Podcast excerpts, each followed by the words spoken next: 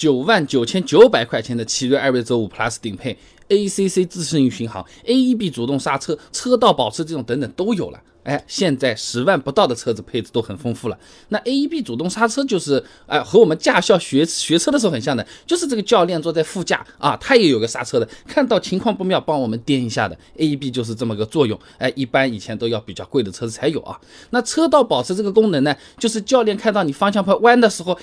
哎哎哎哎哎哎，那个时候还是可以帮我们这么来一下的啊。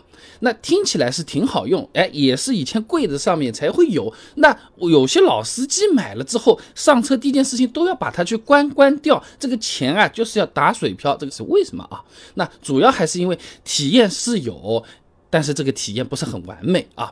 先来讲讲这个 AEB 主动刹车啊。浙江科技学院刘贝贝有篇论文《汽车 AEB 控制仿真与优化》，上面讲啊，这 AEB 主动刹车系统呢，面对比较复杂的工况，你比如说转弯的时候的盲区啊、光线忽暗忽明啊等等这种情况下，有可能会失效或者说是误报。那简单讲就是路况好的时候是好，那好的时候我自己也会开嘛，哎，或者说我们觉得挺好，AEB 突然给我们嘎吱给我们刹了一下，哎，我吓一跳啊，影响体体验，谨慎期间，还不如关掉算了。吓一跳有可能会导致我失误的呀，而且呢，不同车型的 AEB 硬件调教它不同，最后的体验差别也比较大。那参考某车帝对于 A B 主动刹车的实测啊，二零二零款的吉利远景 X 六呢，AEB 硬件方案呢。就一个毫米波雷达，呃，视觉识别摄像头呢没的，所以它识别我们土话说的鬼探头啊、横穿马路啊这种相对表现就比较差啊。就是你右边停个公交车，你往前面走，突然公交车前面又有个电动车出来了，这种就是鬼探头了啊。呃，这识别起来相对来说有点辛苦啊。呃，但是识别运动的车辆还算比较准。那么二零二零款的日产劲客 AEB 硬件方案呢，跟远景 X 六反的啊。它只有一个单目摄像头，毫米波雷达没的。那这种啊，识别这种运动行人的表现上，哎，比 X 六好，但是对于运动的车子识别率呢又比较低了啊。这两个车子有点偏科生的问题啊。一个数学特别好，英语呢不太怎么样；一个呢英语好，数学呢从来没及格过啊。那么我们现在考大学呢，比综合素质看总分，一科不行还是要出问题啊。那么刚才讲的两款十万级别的车子，受制于成本，有我们已经觉得是喜出望外了，它硬件没有配。齐全嘛，也算是比较好理解一下啊。那如果说我们真觉得这 AEB 好用，我们就干脆加预算，我们也不买十万的车，买十五万的，买二十万的，这个配置堆高了，AEB 它是不是就没有问题了？这也不一定啊。再举个例子啊，三十万起步的二零二零款特斯拉 Model Y，三目摄像头加上毫米波雷达，AEB 的这个硬件配置算是相当豪华了啊。啊，对汽车的识别，不管是动态还是静止，都非常的精确。有刹车，有提速，有减速。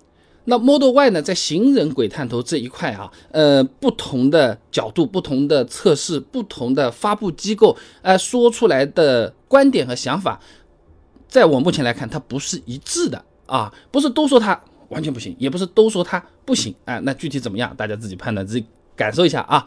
呃，那么说完主动刹车，我们再来讲讲车道保持。那车道保持在使用的过程中呢？那它车子自己会一定程度的控制这个方向盘的，哎，那这有可能啊，会让我们开车的时候有一种方向盘被人抢掉的那种感觉，就好像我们前面讲的，哎，我是老司机了，哎呀，在这边开很轻松或者怎么样的，突然有个。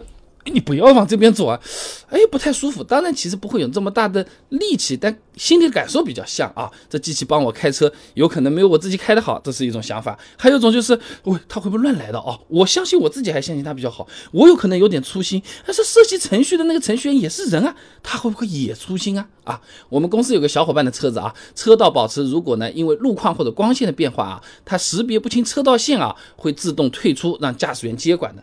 但是在退出的时候，它没什么提醒，只有仪表盘上的小图标从绿色变成了灰色，哎，这就反而是需要我们开车的人一直来集中这个精神，准备接管车子。哎，他有没有让我接管？啊，他有没有让我接管？哎，呃，绿灯还红灯，反而更忙了啊。那本来是想缓解这个驾驶疲劳的，那结果我还要一直盯在那边。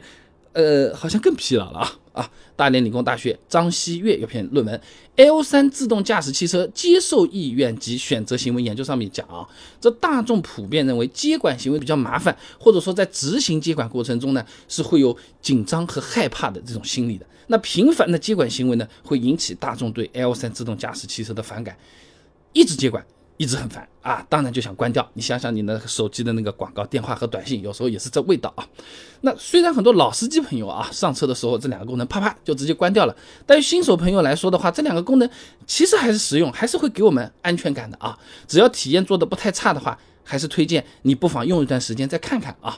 那欧洲的 ENCAP 和澳大利亚的 ANCAP 在期刊啊这个事故分析预防当中啊，哎发布了一个共同研究报告啊。现实世界追尾碰撞中 AEB 的有效性，他这么说啊，无论是在限速六十的城市道路，还是在郊区道路啊，这 AEB 主动刹车可以减少大概。百分之三十八的追尾事故啊，那另外呢，清华大学丁杰云也有篇硕士论文，你不妨听听看啊。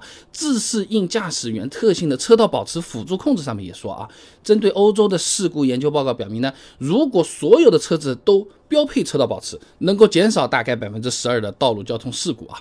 所以从实际的这个研究来看，这两个配置啊，还是存在它的使用价值啊，也是推荐大家开一开的。紧急情况有一次有用。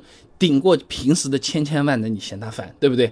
那当然了，呃，我们也不能反过来想，哎，我这功能有啊，我开着嘞，无所谓啦，不用集中精神了，这也不对啊，自己还是要留心看的啊。至少目前的交通参与者里面，主体责任人还是驾驶员啊，你别管有什么技术啊，出了问题还找人呢啊。